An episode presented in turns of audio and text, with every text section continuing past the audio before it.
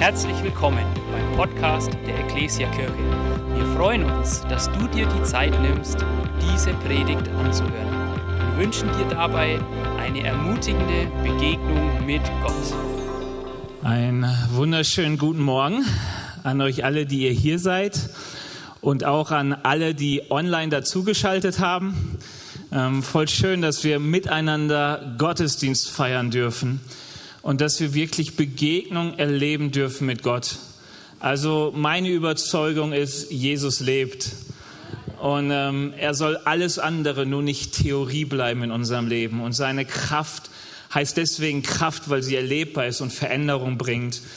Und ich, ich ähm, will dir Mut machen, Jesus zu vertrauen, egal wie du unterwegs bist. Manchmal fühlt man sich von Gott enttäuscht, weil man Bilder über Gott hat, die nicht, dem, nicht Gott entsprechen, sondern man hat Vorstellungen von Gott, richtet Erwartungen an jemanden, den es so gar nicht gibt.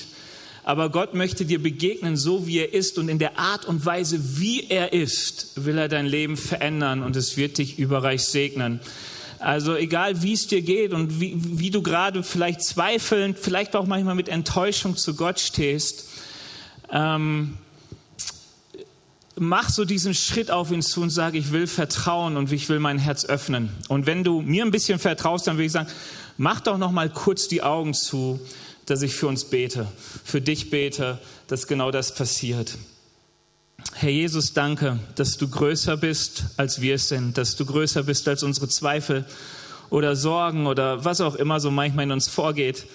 Herr Jesus, danke, dass du souverän bist und dass du hier bist und ich bitte dich, dass du an unseren Herzen wirkst. Du weißt, was jeder von uns braucht. Du weißt, wo, wo, wo wir dir begegnen wollen, wie wir dir begegnen sollen, möchten, dass es wirklich unser Leben verändert. Ich bitte dich um diese Begegnung, Heiliger Geist. Ich bitte dich um deine Erfüllung, ähm, dass du es bist, der Herr ist und Herr auch in unserem Leben. Amen. Amen. Gott ist gut. Dieser Monat steht ja unter einem Thema, Sprücheklopfer bzw. Sprüche, das Buch Salomo oder die Sprüche Salomos aus dem Alten Testament, einer der weisesten Menschen, die je auf Erden gelebt ha haben. er hat drei Bücher geschrieben, den Prediger, das hohe Lied der Liebe und Sprüche. Und äh, es ist ein Weisheitsbuch des Alten Testaments, das heißt, es versucht Wahrheiten zu sagen, Weisheiten Gottes die dir helfen, wenn du auf sie hörst, Erkenntnis zu geben, die dir wirklich ein gutes Leben bringen und die dir, ähm, die dich wirklich so, so in den Segen Gottes hineinbringen. Das Interessante ist, da sind Sprüche drin, die kennen wir bestens aus unserer Kultur. Jetzt wissen wir dann auch, woher sie kommen. Zum Beispiel Hochmut kommt vor dem Fall. Haben wir alle schon erlebt wenn so der Stolz einen übermannt und man den anderen auslacht und dann merkt, plötzlich wird über einen selbst gelacht. Wer anderen eine Grube gräbt, fällt selbst hinein. Der Spruch geht weiter. Wer ein Stein rollt, auf den rollt er zurück.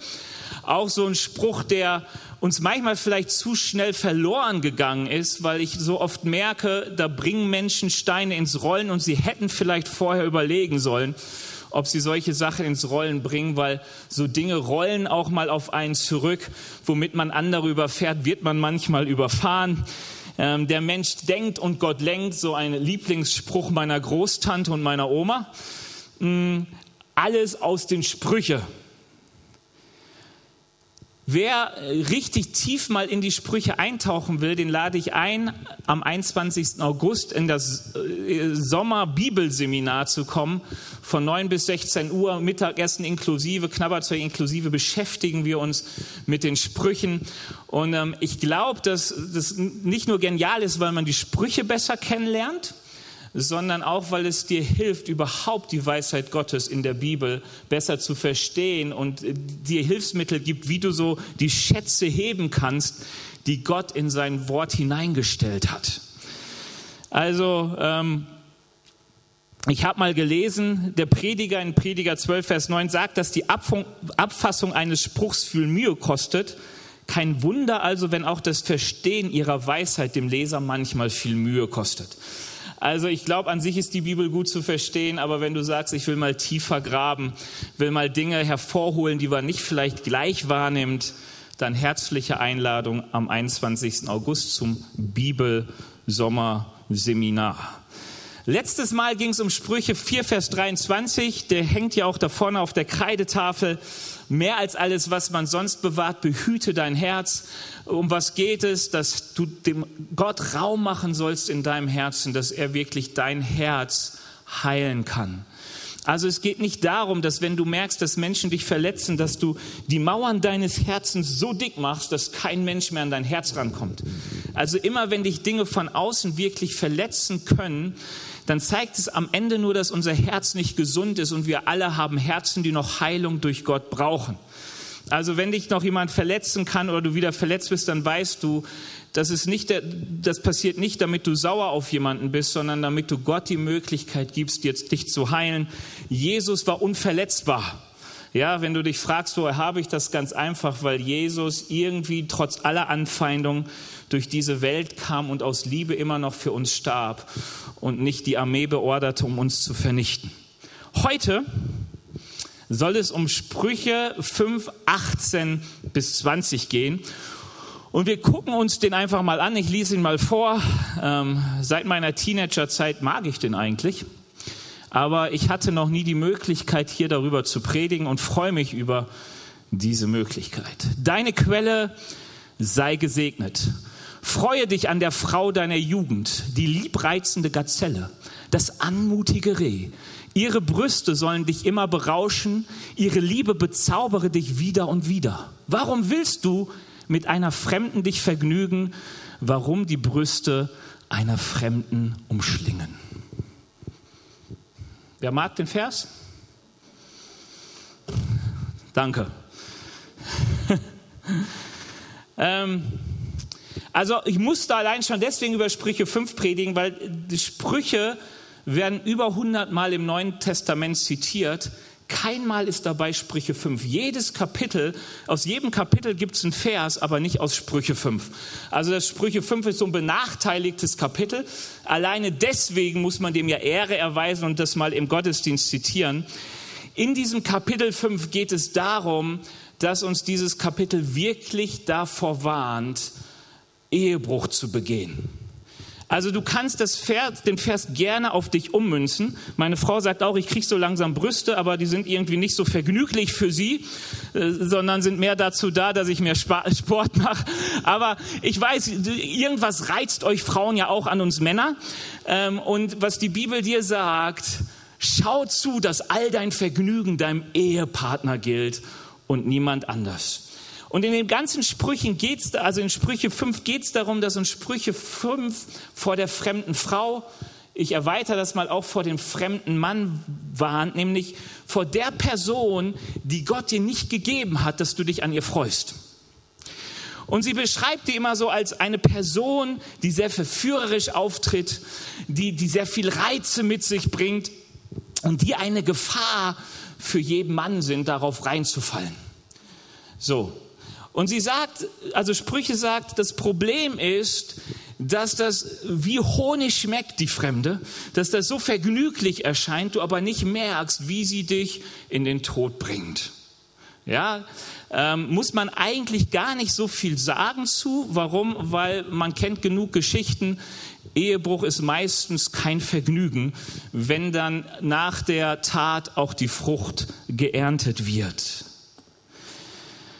Hm.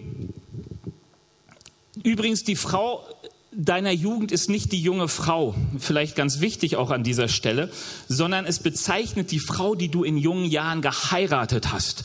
Und gerade hier wird schon ersichtlich, dass es gerade auch zu Männern und Frauen spricht, die schon länger verheiratet sind mit dem Alten oder der Alten. Ja, also so kann man das sehen. Und die Sprüche 5, wenn du es so durchliest, wirst du merken, die ersten Verse beschreiben die Gefahr von der Fremden und das war, wenn irgend möglich sie meiden soll. Ja, also die Bibel, auch im Neuen Testament, kennt das, hey, flieh der Unzucht. Hau ab von den Orten, wo du verführt werden kannst, sexuell nicht so zu leben, wie es Gott möchte. Hau möglichst ab. Das ist so der erste gute Tipp für uns alle. Also die Bibel liebt Reinheit auch im sexuellen Bereich und da sind wir alle gefordert in dieser Welt, oder? ist nicht so etwas, also wir merken alle, wir sind sexuelle Wesen, ähm, hoffe ich. Aber du wirst auch merken, so zu leben, wie es Sprüche empfiehlt, wie es die Bibel empfiehlt, ist eine Herausforderung. Und Sprüche sagt uns, damit du diese Herausforderung meistern kannst, ist ein wichtiger Punkt schon mal versucht zu vermeiden, dich in Situationen zu begeben, wo es überhaupt möglich wird. Ja, das ist schon mal ein ganz guter Tipp. In Situationen, die du gar nicht erst erlebst, musst du auch gar nicht gegen ankämpfen. Und der zweite Tipp, da geht es in dieser, in dieser Stelle drum. Er sagt, richtig gut, um dich vor Ehebruch zu bewahren, ist, freue dich an deinem Ehepartner. Also ganz, ganz, ganz wichtiger Punkt. Warum deswegen wichtig? Weil es interessant ist, dass in unserer übersexualisierten Welt und Zeit ähm, angeblich nach Umfragen und so die sexuelle Freude in fester Partnerschaft immer kürzer kommt. Man ist irgendwie gelangweilt von dem, was man selbst neben sich hat, im Vergleich von der Fremden, die so durch die Welt tigert. Und die Bibel sagt uns, als Befehl hier, hey, um dich wirklich zu bewahren, schaut, dass ihr Freude aneinander habt. Es spricht auch gerade von sexueller Freude. Rafft euch auf. Ähm, lasst das nicht schleifen, sondern findet Wege, dass das, was Gott euch anvertraut hat, wirklich Freude ist und Freude bleibt. Das, was in jungen Jahren so schön war, auch im Alter nicht verloren geht. Also die Bibel folgt sozusagen in Sprüche 5 ähm, oder auch hier gut zusammengefasst in den drei Versen einem doppelten Gebot. Das eine ist, genieße, was Gott dir gegeben hat, freu dich wirklich an dem, was Gott dir schenkt. Und zweitens, ähm, kürze den Weg nie ab. Das heißt, freue dich nicht an dem, was Gott dir nicht schenkt. Also deswegen war dieser Vers für mich in der Teenie-Zeit irgendwie ein voll cooler Vers, weil du wirst ja irgendwann Teenager und du merkst, so war es zumindest bei mir. Frauen sind nicht nur doof. So, oder wie man das auch immer sagt, da kommen Reize und man wird gereizt. Und dann habe ich das gelesen und dachte, weißt du, und du kennst das ja, ich weiß nicht, wie das bei den Mädels ist, aber bei den Jungs, die fangen dann auch immer an, über die Körper der um sie liegenden, äh, nicht liegenden, stehenden, laufenden, wie auch immer, Frauen zu reden. So, und dann steht da dieses, hey Benny, was dir Gott nicht gegeben hat, gerade in dem Punkt, freu dich nicht drüber das ist nichts, was dir zusteht. Du darfst dich freuen, wenn Gott dir eine Ehefrau schenkt an ihr. Aber solange das nicht der Fall ist, steht es dir nicht zu, andere für deine Gelüste zu missbrauchen. Amen. Und es ist auch manchmal ein Kampf, aber es ist gut, je früher du den führst, je, je früher so, wo du dabei bist, umso leichter fällt er dir. Ja? Also wenn du dir immer Pornos anguckst und denkst, ich will mich an fremden Brüsten erfreuen, dann wirst du merken, hast du einen ganzen Teil des Kampfes schon verloren. Es ist besser, die blinken gar nicht erst auf auf deinen Bildschirm. Ähm, also deswegen fand ich ihn selbst als nicht verheirateter cool. Und jetzt bin ich verheiratet und kann auch sagen, es ist wirklich cool. Ähm, und Gott ist ein Gott, der uns wirklich beschenkt. Also auch uns Christen, Sex ist nichts Böses, wenn du verheiratet bist, sondern es ist etwas, was auch zum Vergnügen gegeben ist und nicht nur zum Kinderkriegen. Jeder, der was anderes sagt, dem müsst ihr gar nicht glauben. Und es ist richtig cool und dazu lehrt uns die Bibel zu sagen, solange ich nicht verheiratet bin, bewahre ich mich für den Moment auf, wenn Gott denn mir dieses wie soll man sagen, die, die, diesen Segen schenkt, in einer Partnerschaft leben zu dürfen. Das Gute ist für alle Verheirateten wie nicht Verheirateten, in dem Text geht es eigentlich um viel mehr. Oder es geht um mehr. Ähm, es ist nicht umsonst hier, dass es um die fremde Frau geht, um die Ehefrau. In den Sprüchen wird öfters die kluge, weise, schöne Ehefrau genannt, nämlich und verglichen mit der Weisheit dass wenn du das, dich auf das einlässt, was Gott dir gibt, dass du Segen empfangen wirst. Ja, wenn du dich, dich einlässt auf die Weisheit Gottes, was er dir vermittelt von Kindesbein an, wenn alles gut gegangen ist, dann wirst du wirklich Segen erleben. Wenn du dich als Ehemann einlässt auf deine Frau, dann wirst du Segen erleben. Und auf der anderen Seite warnt die Bibel vor der fremden Frau. Also die Theologen streiten sich, ist es jetzt eine Prostituierte, ist es eine Ehebrecherin, ist es sonst irgendwer. Ist auch gar nicht so wichtig. Es ist zumindest eine Person, ähm, die dich wegbringt von dem, was Gott dir eigentlich schenken möchte. Deswegen nennt die Bibel das Frau Torheit, weil wer sich auf sie einlässt, ist ein Dumpfkopf und wird ein Dummkopf. Also wer sich auf die Weisheit Gottes einlässt, wird weise. Wer sich auf die fremde Frau einlässt, die einen von der Weisheit Gottes wegbringen möchte, ist ein Dummkopf. Und äh, keine Angst, wir waren alle schon dumm. Ähm, wir haben alles schon auf das, was Gott uns gegeben hat und gesagt hat, nicht gehört. Wir dachten schon immer, wir wissen es besser. Aber was Sprüche ja möchte, ist uns genau davor zu warnen und zu sagen, vergnüg dich mit dem, was Gott dir gibt und lass das, was dich genau davon wegbringen möchte.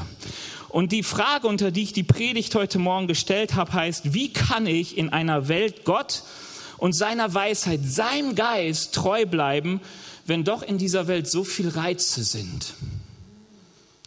Also das ist eigentlich so im breiten Sinne des Wortes, worum es hier in Sprüche geht, wo es überhaupt in Sprüche drum geht. Sprüche möchte dir helfen, in dieser Welt auf Gottes Weisheit zu bauen und den Segen Gottes zu, zu ernten, zu erleben, aber du bist in einer Welt, wo du merkst, das ist kein Automatismus, sondern diese Welt ist voller Reize, die dich genau wegbringen möchte von dieser Weisheit Gottes kommen wir zum ersten Punkt. Was lässt mich so in dieser Weisheit Gottes bleiben? Was macht mich stark?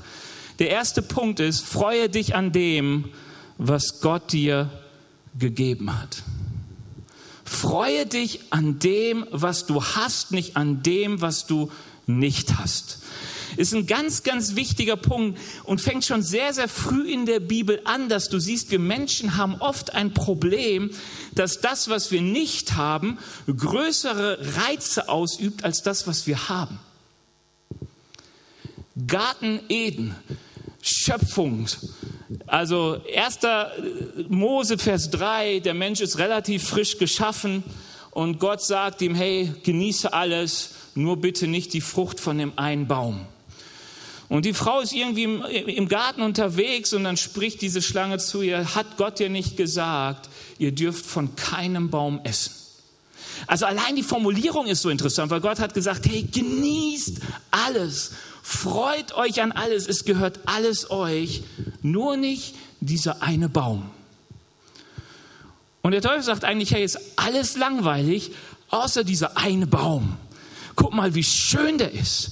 Guck mal, was für tolle Früchte da drin sind. Und weißt du, wenn du die isst, das ist nur der Hammer, wenn du an diesem Baum vorbeigehst, ohne zu essen, dann verpasst du richtig viel im Leben. Interessant ist, dass wir Menschen oft so dieses Bild haben, a, dass das, was wir haben, nicht reicht und wir etwas verpassen und dass das, was Gott gibt, nicht wirklich zum Genuss gegeben ist. Paulus sagt mal in 1 Timotheus 6, Vers 17 folgendes, ermahne die, die nach den Maßstäben dieser Welt reich sind, die also in den Augen der Welt nach der Weisheit dieser Welt reich sind, nicht überheblich zu sein und ihre Hoffnung nicht auf den unsicheren Reichtum zu setzen, sondern auf Gott. Also die Weisheit der Welt ist, werde reich und setze deine Hoffnung auf Reichtum. Setze deine Hoffnung auf die Versorgung und die Sicherheit, die du durch Reichtum hast. Wenn das ein Lebensprinzip bei dir ist, dann baust du nicht auf die Weisheit, die Gott dir geben möchte, sondern baust du auf die Weisheit, die jeder Mensch hat ohne dass er mit Gott unterwegs ist. Aber die Weisheit Gottes sagt, bau nicht auf Reichtum, bau auf Gott. Denn Gott gibt uns alles reichlich, was wir brauchen, und wir dürfen es genießen. Oder wie es andere Übersetzungen schreiben, wir dürfen uns daran freuen.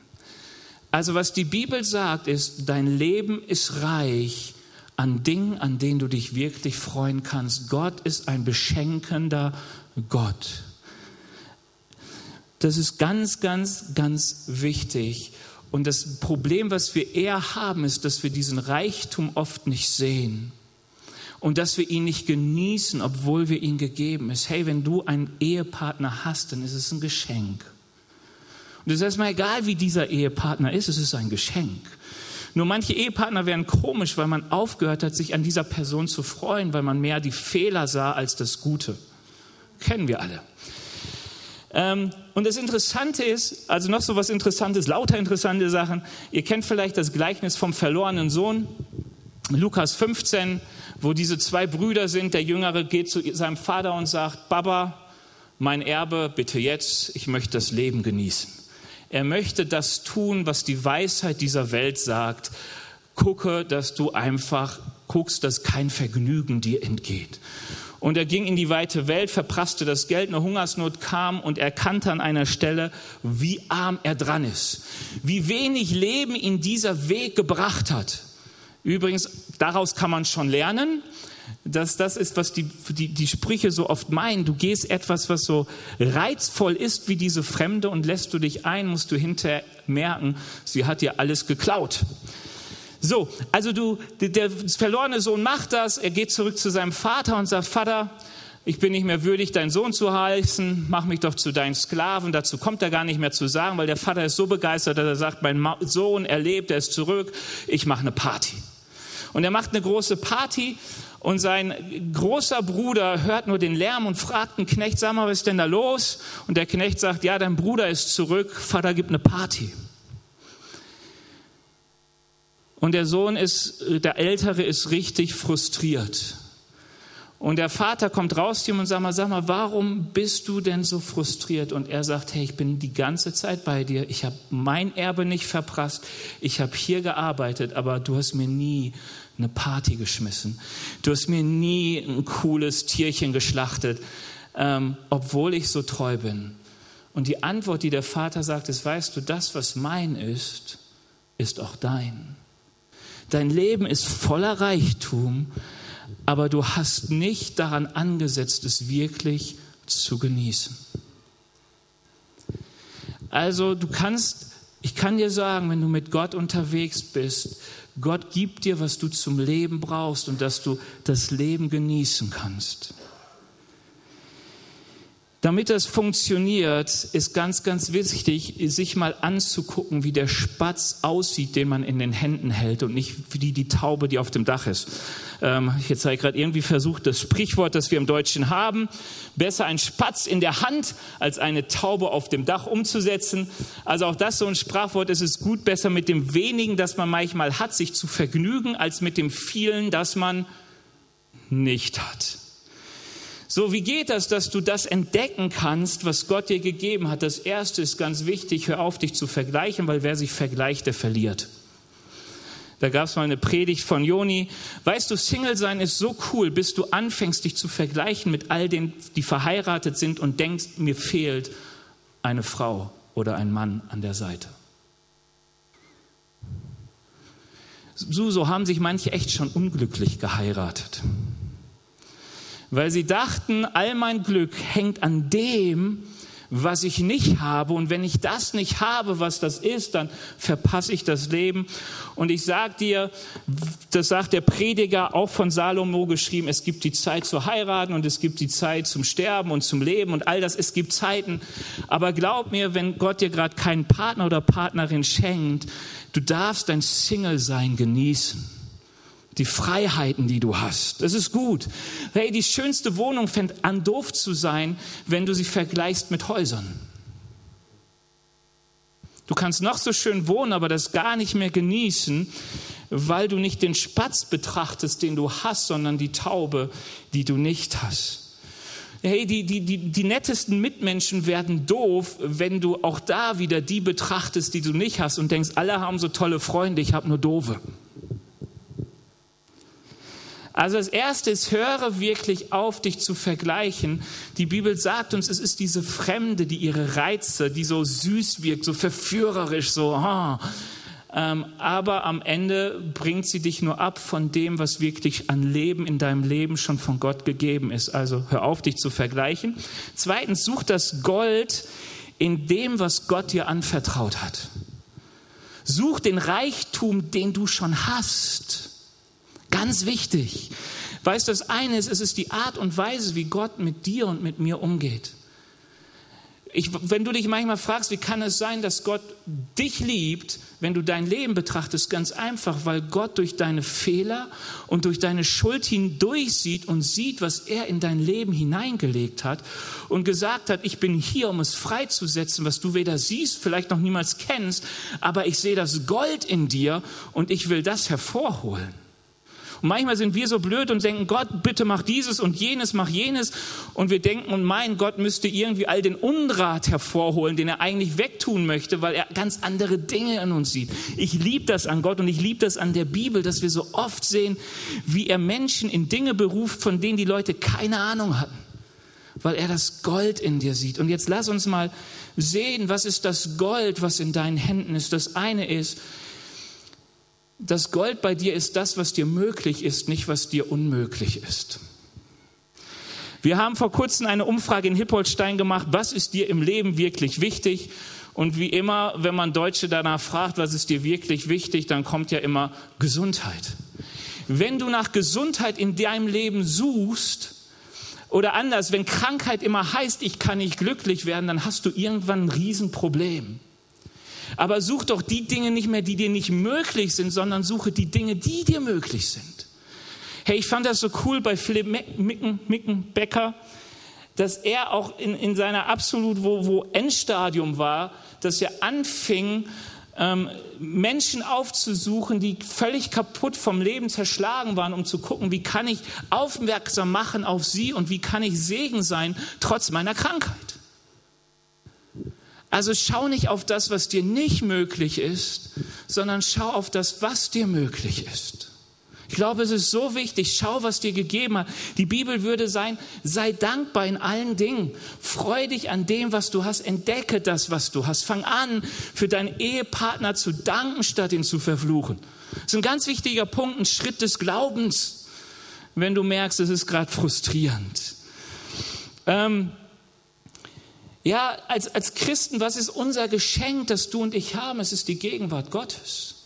Wenn du dich fragst, was ist der Segen, den Gott für dich und mich hat, es ist die Gegenwart Gottes, dass wir Zugang haben dürfen schon zum Schöpfer von Himmel und Erde. Dass du Frieden erleben darfst, da wo alles um dir herum ins Chaos versinkt dass du erleben darfst, wie, wie Gott dein Herz mit Freude füllt, obwohl es nur diesen einen Grund gibt, sich zu freuen, nämlich dass man Kind des Vaters ist. Ich liebe, dass Gott dieses Gewicht, das Gott in unser Leben geben möchte, auch wenn es nicht sichtbar ist, absolut real ist und einen Unterschied macht. Und das Interessante ist, dass die Weisheit dieser Welt immer eines vorhat, uns aus der Gegenwart Gottes zu bringen. Hey, es ist ein Geschenk, dass wir ein Buch haben, durch das Gott zu uns redet. Hey, Sprüche, Bibel ist ein Geschenk. Du darfst Anteil nehmen an der Weisheit Gottes. Und dann denkst du, oh Mann, ich bin Christ, ich muss Bibel lesen. Nein, du musst überhaupt nichts. Ich hoffe, du findest Freude daran, die Gegenwart Gottes zu suchen und die Bibel zu lesen, weil da doch so viel, hey, das ist so ein Geschenk, das ist ein Vorrecht, das wir als Christen haben, uns freuen an der Gegenwart Gottes. So, die Bibel sagt uns, sein, sein Wort ist ein Licht auf meinem Weg. Ich habe das Gefühl, es ist ein Scheinwerfer in unserer Zeit. Es macht die Nacht Tag hell. Es gibt uns wirklich Führung und Leitung. Hey, ich denke manchmal, wie, wie, wie, wie, bekloppt wird die Welt um uns herum, weil ihnen Führung und Leitung komplett fehlt. Sie sind blind. Und wir haben so ein Geschenk, dass Gott uns sagt, ich lasse euch Anteil haben an meiner Weisheit, an, meinem, an meiner Vogelperspektive. Ich sage euch, wohin ein Weg führt, wenn ihr ihn geht. Und deswegen geht gewisse Wege nicht und geht gewisse Wege, weil sie bringen am Ende Segen. Ich finde es cool, ich finde es wirklich richtig cool, dass uns diese Bibelstelle verpflichtet, uns an unseren Ehepartner zu freuen. Das ist keine Frage, es ist nicht nur, wenn der jetzt heute noch gut aussieht, sondern die Alte oder der Alte in deinem Leben, an dem sollst du dich freuen. Du sollst dir dich aufmachen, dich zu freuen. Warum? Dein Ehepartner ist ein Geschenk Gottes. Partnerschaft ist ein Geschenk Gottes, sagt auch die Sprüche. Das Erbe ist von den Vätern. Geld können deine Eltern geben, aber eine weise Frau, ein verständiger Mann, ist ein Geschenk des Herrn. Ist ein Geschenk des Herrn. Hey, und ich merke, es ist so wichtig für mich, ich muss mir Zeit nehmen für meine Frau, weil ich merke, mit der Zeit ist es gewöhnlich, mit ihr unterwegs zu sein. Es ist gewöhnlich. So diese Zeiten, wo ich versucht habe, irgendwie zwei, drei Tage nach Berlin zu fahren, um Zeit mit mir zu haben, mit ihr zu haben. Ellie fragt sie mir immer, Benny, warum ging das damals? Was hat sich in deinem Leben verändert, dass du jetzt weniger Zeit hast? Ja, was hat sich in eurem Leben verändert? Gut, Kinder. Ich gebe zu, ist eine Ausrede. Die habe ich nicht. Ich kann dir sagen, was es ist. Das Problem ist, dass die Welt voller verschiedenster Dinge ist und mich immer wieder verführen will, mich nicht an dem zu freuen, was ich wirklich habe. Und ich freue mich riesig auf Urlaub mit meiner Frau in den nächsten Tagen, damit man sich so richtig genießen kann ohne Ablenkung. Warum? Weil es ein Geschenk ist und ich muss mich zwingen, aber ich zwinge mich gerne dazu zu sagen, ich will nicht, dass mir alles Mögliche die Dinge in mein Leben raubt, die Gott mir geschenkt hat zum Genuss. Zum Genuss. Nicht als Vorbereitung auf die Endzeit, sondern zum Genuss. Hey, deine Kinder sind ein Segen. Ich kenne so zu viele Paare, die wünschen sich Kinder und bekommen keine. Und weißt du, was das Schlimme ist? Dass man manchmal so denkt, Kinder, ach, die versperren den Weg zur Karriere. Wenn ich jetzt mit meinen Kindern zwölf Jahre unterwegs bin, wie viel auch immer, hey, ich gehe am Leben vorbei. Weißt du, warum das so ist? Weil das Fremde lockt. Das Fremde lockt. Die Werte, die Gott gibt, sind ganz andere. Unsere Gesellschaft macht viel für Kinder, aber nicht, weil sie Kinder so sehr liebt, sondern weil sie Jobs und Geld verdienen so sehr liebt. Und das merkt man so wunderbar in der Corona-Zeit, dass die Kinder die sind, die am meisten tragen müssen, obwohl sie am wenigsten eigentlich von der Krankheit betroffen sind. Es zeigt etwas, was wirklich der Herzschlag unserer Gesellschaft ist. Und die Bibel sagt uns, diese Weisheit führt in den Tod. Ergreift die Weisheit Gottes, die dir sagt, Kinder sind ein Geschenk, nimm dir Zeit, dich an ihnen zu freuen. Wenn du nicht arbeiten brauchst, dann warum tust du es? Erzeug keine Spannungsfelder, die nicht sein müssen, wenn du sie nicht haben musst, sondern nimm doch das, was Gott dir hineingelegt hat ins Leben, die Verantwortung, die er dir gegeben hat. Also was ist immer wichtig, um die Freude zu entdecken? Nimm dir Zeit für das, was Gott dir gegeben hat. Hey, und wenn Gott dir Geld gegeben hat übrigens, weißt du, richtig viel Freude kannst du dann erleben, wenn du andere daran beteiligst. Das ist übrigens das, was Timotheus sagt. Viel Geld ist erstmal ein Reichtum dieser Welt, das ist Weisheit der Welt. Aber wenn du mit diesem Geld in die Weisheit Gottes eintauchen willst, sei großzügig. Zweiter Punkt. Also das erste ist, freu dich wirklich an dem, was Gott dir gegeben hat. Freu dich an dem, such die Freude in den Dingen, die Gott dir anvertraut hat. Das ist ein Geschenk und du wirst merken, alles, was Gott dir gibt, reicht zum Leben und bringt wirklich Glück in dein Leben, Segen in dein Leben. Der zweite Punkt ist, ähm, ach so, vielleicht auch irgendwie habe ich diesen, diesen Punkt übersehen, aber ich finde ihn so wichtig. Nein, doch nicht, mache ich jetzt anders. Zweiter Punkt, meide die fremde Frau. Meide die fremde Frau. Wofür steht die fremde Frau? Ich habe schon gesagt, sie steht für das Verlockende, das Reizvolle, das schnelle Vergnügen, all das, was man gerade in seiner Beziehung verpasst, all das, was man nicht hat, aber was man denkt, was man unbedingt braucht zum Leben. Es steht für die Weisheit dieser Welt, es steht für das, was uns wegbringt vom Segen Gottes. Da ist die Sprüche, Sprüche so klar, sie sagt immer, wer sich einlässt auf die fremde Frau, der ist ein Dummkopf. Denn das, was dort passiert, wer sich auf diese Weisheit einlässt, es wird immer im Verderben enden. Es wird immer Unsegen auf dein Leben bringen. Genauso wie es immer zum Segen führt, wenn du dich auf die Weisheit Gottes einlässt.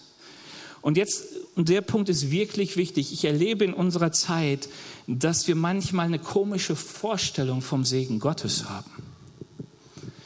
Also, dass wir die Vorstellung haben, wenn wir mit Gott unterwegs sind und seinem weisen Rat folgen, dann wird er uns beschenken mit den Reichtümern dieser Welt.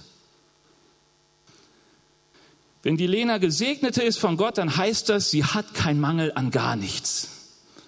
So, es gibt Christen, die sind so unterwegs und wenn dann Mangel kommt, dann sagen sie, Herr, wo bist du? Das Interessante ist, dass die Bibel ein völlig anderes Verständnis von Segen hat. Segen, und dahin möchte uns die Sprüche bringen, die Weisheit der Sprüche möchte uns in die Gegenwart Gottes bringen. Sie möchte uns in den Frieden mit Gott stellen. Sie möchte sagen, du bist nicht allein unterwegs. Gott ist bei dir ganz nah. Er steht nicht fern von dir. Der Segen Gottes heißt die Möglichkeit zu haben, Jesus ähnlicher zu werden. Der, der, der, der, der Segen Gottes ist Anteil zu haben an seinem Frieden, an seiner Gerechtigkeit, an seiner Freude. Im Nirgendwo und im Nichts zu sein und trotzdem voller Glück zu sein, weil man weiß, ich bin Kind Gottes und er ist bei mir. Warum ist das so wichtig? Weil als Jesus in der Wüste versucht wird vom Teufel, da sagt der Teufel Folgendes. Da heißt es, dass der Teufel Jesus auf einmal alle Reiche dieser Welt samt ihren Reichtümern gezeigt hat. Alle Reiche dieser Welt samt ihren Reichtümern. Die schönen Häuser, die schönen Computer, die die Chinesen machen, die Tesla-Autos aus Amerika. Alle Reiche mit all ihren Reichtümern. Und der Teufel sagt dann, wenn du mich anbetest, werde ich dir all das schenken. Das heißt, wenn dein Herz danach aus ist, das zu bekommen, musst du einfach nur die Weisheit Gottes verwerfen und nach der Weisheit dieser Welt handeln, weil dann bist du ein Teufelsanbeter. Klingt so krass an sich, was der Teufel damit meint, ist einfach, hör auf, Gott zu gehorchen, geh deinen eigenen Weg. Handel nach der Weisheit dieser Welt. In der Weisheit dieser Welt liegt nicht unbedingt Armut. Es liegt darin aber geistliche, göttliche Armut. Du bist, du ermangelst der Gegenwart Gottes. Also, die, die, die Weisheit, die uns die Bibel gibt, ist wirklich in die Gegenwart Gottes teilzuhaben an diesen geistlichen Reichtümer Gottes. Die Weisheit dieser Welt wird dich immer davon wegbringen, möglichst irgendwie eine Distanz zu finden zu Gott. Die Sprüche 5 beschreibt die fremde Frau folgendermaßen. Da heißt es, die fremde Frau lockt dich mit Honig süßen Worten. Glatt wie Öl fließen sie von ihren Lippen.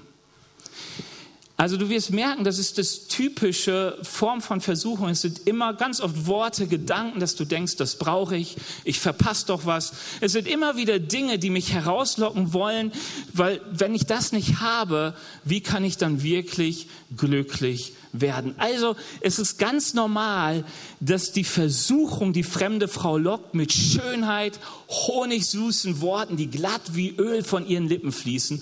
Doch am Ende ist sie bitter wie Galle und tödlich wie ein beidseitig geschliffenes Schwert. Sie reißt dich mit in den Tod. Ihre Schritte führen geradewegs ins Grab. Und jetzt kommt's, damit du den Weg zum Leben nicht siehst, lenkt sie dich ab, ohne dass du es merkst ohne dass du es merkst. Du kommst langsam weg, fühlst dich irgendwie gut. Ich bin ja so gesegnet. Du, kommst weg vom Leben, ohne dass du es merkst, bis du zum Abgrund und runterfällst. Das werde ich nicht vormachen. Weißt du, für mich ist Corona sowas gewesen. Weißt du, wir leben irgendwie unser Christsein und denken, wir sind so gesegnet, bis etwas kommt, dass das, von dem du denkst, dass es dich segnet, in Gefahr steht. Dein Leben, deine Gesundheit, deine Familie, all das. Und dann offenbart es etwas, dass du vielleicht viel weiter schon verführt wurdest mit den ganzen Annehmlichkeiten, die dich locken, als du es eigentlich gedacht hast. Und dass du viel weiter von der Gegenwart Gottes und von der Sicherheit, die er gibt, von der Versorgung, die er gibt, weg bist, als du es dachtest. Und immer wieder können so Dinge in unserem Leben aufpoppen, die plötzlich merken, oh Mann, heimlich Kaum merkbar bin ich weggekommen vom Weg des Lebens. Ähm, wie, können diese, wie, wie, wie kann dieses Fremde aussehen? Wie kann diese Fremde aussehen? Also ich glaube, ganz oft ist es einfach das schnelle Glück. Dass wir sagen, wir wollen eigentlich das, womit uns Gott segnet, aber ohne den Preis dafür zu bezahlen. Ähm, die Bibel hat ein wunderschönes Bild dafür. In Jeremia wird das mal so aufgezählt, Jeremia 2, Vers 13, denn mein Volk hat eine zweifache Sünde begangen. Mich, die Quelle des lebendigen Wassers, haben sie sich verlassen.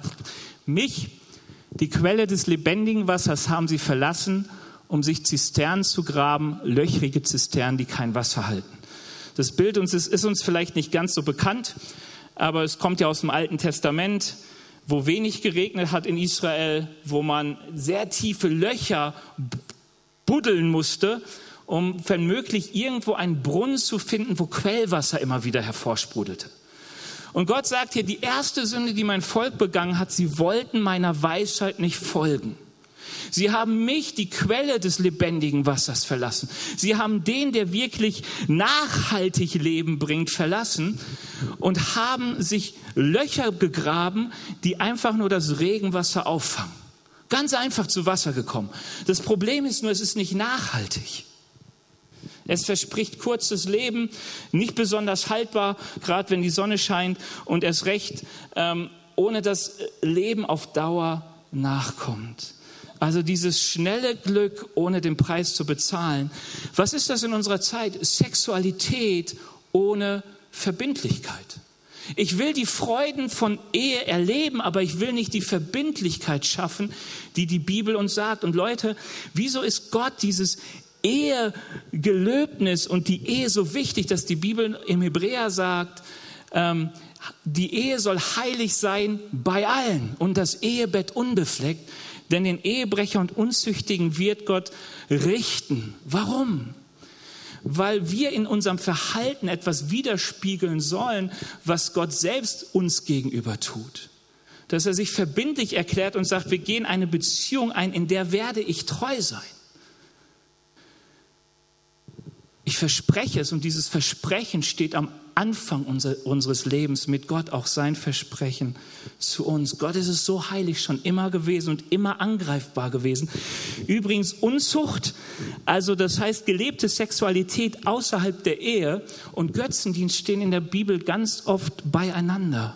Warum? Weil ähm, es vom Prinzip her ähnliches ist. Götzendienst heißt, ich gebe einem anderen Gott die Ehre. Unzucht bedeutet, ich lasse mich von meiner Habgier leiten und gebe mir selbst die Ehre und nicht Gott. Es am Ende ist es beides, dass du Gott verwirfst und etwas anderem dienst. Ich glaube auch, was ich gerade schon gesagt habe, diese fremde Frau kann sein Karriere statt Kinder. Hey, wir sind in einer Welt, die vom Mammon diktiert ist, vom Geld diktiert ist. Geld regiert die Welt und das merkst du an ganz, ganz vielen Stellen.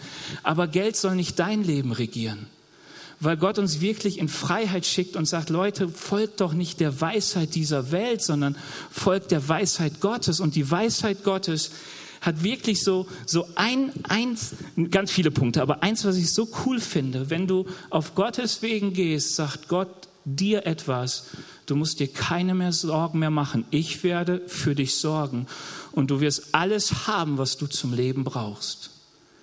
Das verspricht Gott denen, die ihm folgen und die seine Weisheit suchen. Keine Sorgen um Lebenslänge, keine Sorgen um Versorgung. Du darfst sie immer abgeben an Gott. Du darfst Frieden finden in ihm.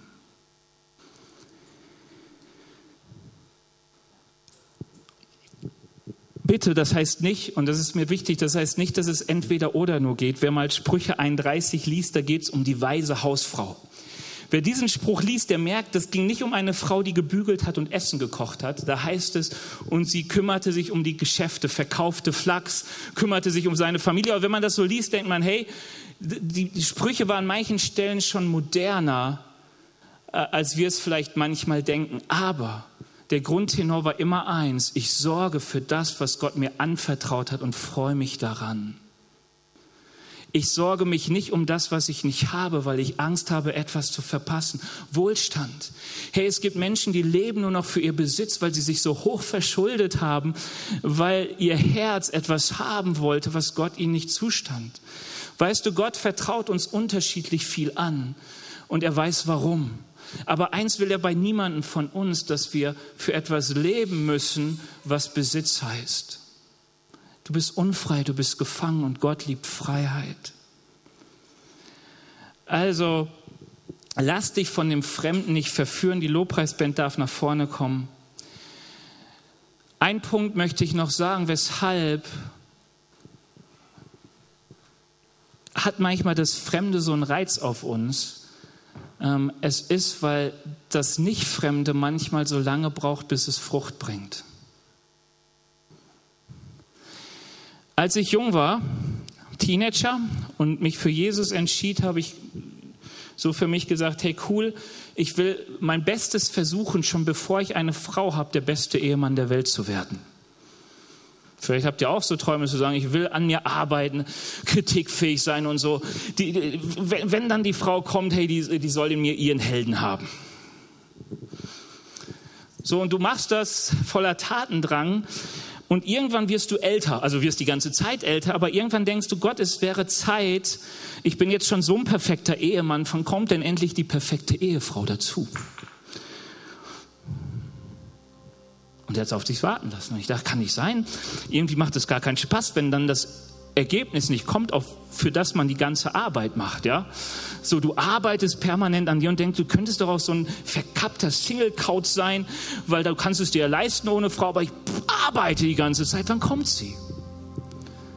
Ich habe am Ende, ich weiß nicht, 15 Jahre gewartet, als Ellie dann kam. Also eine lange Zeit. Sie trat mit 35, als ich 35 war in meinem Leben. Eine Freundin hatte ich vorher. Ähm, und ich hätte ich gewusst, wann Gott mir was schenkt, hätte ich gesagt, ach, warum habe ich mir den Stress gemacht? Das mit der Geduld wäre so einfach gewesen. Weil das ist so oft ein Problem. Was ist, wenn das, was wir wünschen, einfach auf sich warten lässt? Und wenn es sogar so sein kommt, wie kann, dass es gar nicht kommt. Dass die Wünsche, die du hast, sich nicht erfüllen. Auch so grundlegende nach Partnerschaft, nach Kindern, nach, ich weiß es nicht, Gesundheit. Wenn so Dinge, wo du sagst, Herr, ich, ich bin gerade treu, weil ich wünsche mir diesen Segen, was passiert, wenn es nicht kommt? Dann sagt die Bibel, freu dich an dem, was ich dir schenke. Die Weisheit, die ich dir gebe, wird immer gute Frucht bringen. Bleib auf meinem Weg, es wird dich segnen. Es schreibt manchmal dann völlig andere Biografien, als wir sie selbst gerne geschrieben hätten. Aber sie bringt etwas hervor, nämlich es macht Gott in uns sichtbar und es bringt Leben, das Gott in uns hineinlegt zu anderen Menschen. Und dafür sind wir berufen. Das ist das, was uns letzte Woche auch die Predigt gesagt hat. Gott möchte, dass Leben von uns ausgeht, das andere segnen. Und diese Frucht mag manchmal sehr spät entstehen, aber ich glaube an dieser Frucht. Ich glaube, dass Gottes Wege und Gottes Weisheit immer gute Frucht bringen, auch wenn sie andere Ergebnisse liefert, als wir denken. Und ich glaube daran, dass da, wo ich auf diese Wege nicht gehe, dass es immer ein doofes Nachspiel hat. Ursache und Wirkung sind nicht immer klar, es ist nicht gut, was am Ende rauskommt. Ihr dürft gerne mal aufstehen, ich möchte mit uns beten. Und ich lade dich ein, einfach wieder Freude zu finden an der Weisheit Gottes. Hey, die Weisheit Gottes war schon immer der Weisheit dieser Welt so überlegen. Und Gottes Weisheit hatte immer ein Problem, dass die Menschen immer dachten, dass das, was um sie herum ist, mehr Leben bringt als das, was Gott ihnen sagt. Es ist einfach nicht so. Wir haben so ein Vorrecht, mit Gott und seinem Geist unterwegs zu sein, der uns in alle Wahrheit führt. Herr Jesus, ich danke dir dafür, dass dein Wort Wahrheit ist. Herr, und dass du uns überreich beschenkst, dass wir mehr als genug haben im Leben. Herr Jesus, dass du uns so viele Orte schenkst, wo wir wirklich Leben genießen und uns freuen dürfen. Herr Jesus, und du siehst, wie oft wir genau das, was du gibst, zu unserer Freude irgendwie übersehen. Herr, wie wir übersehen, welche Kraft du wirklich in unserem Leben entfalten möchtest. Herr, dass du nicht nur Sünden vergeben, sondern uns von Sünde frei machen möchtest. Herr Jesus, dass wir ähm, ein Herz haben dürfen, das ohne Bitterkeit, ohne Verletzung auskommt. Herr Jesus, danke, dass du uns die Möglichkeit schenkst, mit wenigen wirklich zufrieden zu sein, nicht immer nach etwas streben zu müssen, nicht immer gehetzt zu sein. Heiliger Geist, ich bitte dich, dass du uns jetzt in deine Gegenwart führst und dass du uns Freude schenkst an dir. Herr, dass du uns auch neu zur Buße führst, da wo wir Wege beschritten haben, die nicht Wege des Lebens sind. Herr, wo wir auf diese glatten Lippen der fremden Frau reingefallen sind, da wo wir uns von ihren Worten locken lassen. Herr Jesus, danke, dass du eine andere Weisheit für uns hast. Danke, dass das Leben, das du uns schenken willst, Frucht bringt in Fülle. Amen. Wir hoffen, dass dir diese Predigt gefallen hat und dich in deinem Leben mit Gott stärkt. Außerdem wollen wir dich gerne besser kennenlernen. Dazu bist du herzlich eingeladen, unsere Sonntagsgottesdienste um 9.30 Uhr und 11 Uhr zu besuchen. Schau doch mal auf www.ecclesia-rot.de vorbei oder auf den sozialen Medien unter Ecclesia Rot. Wir freuen uns auf dich.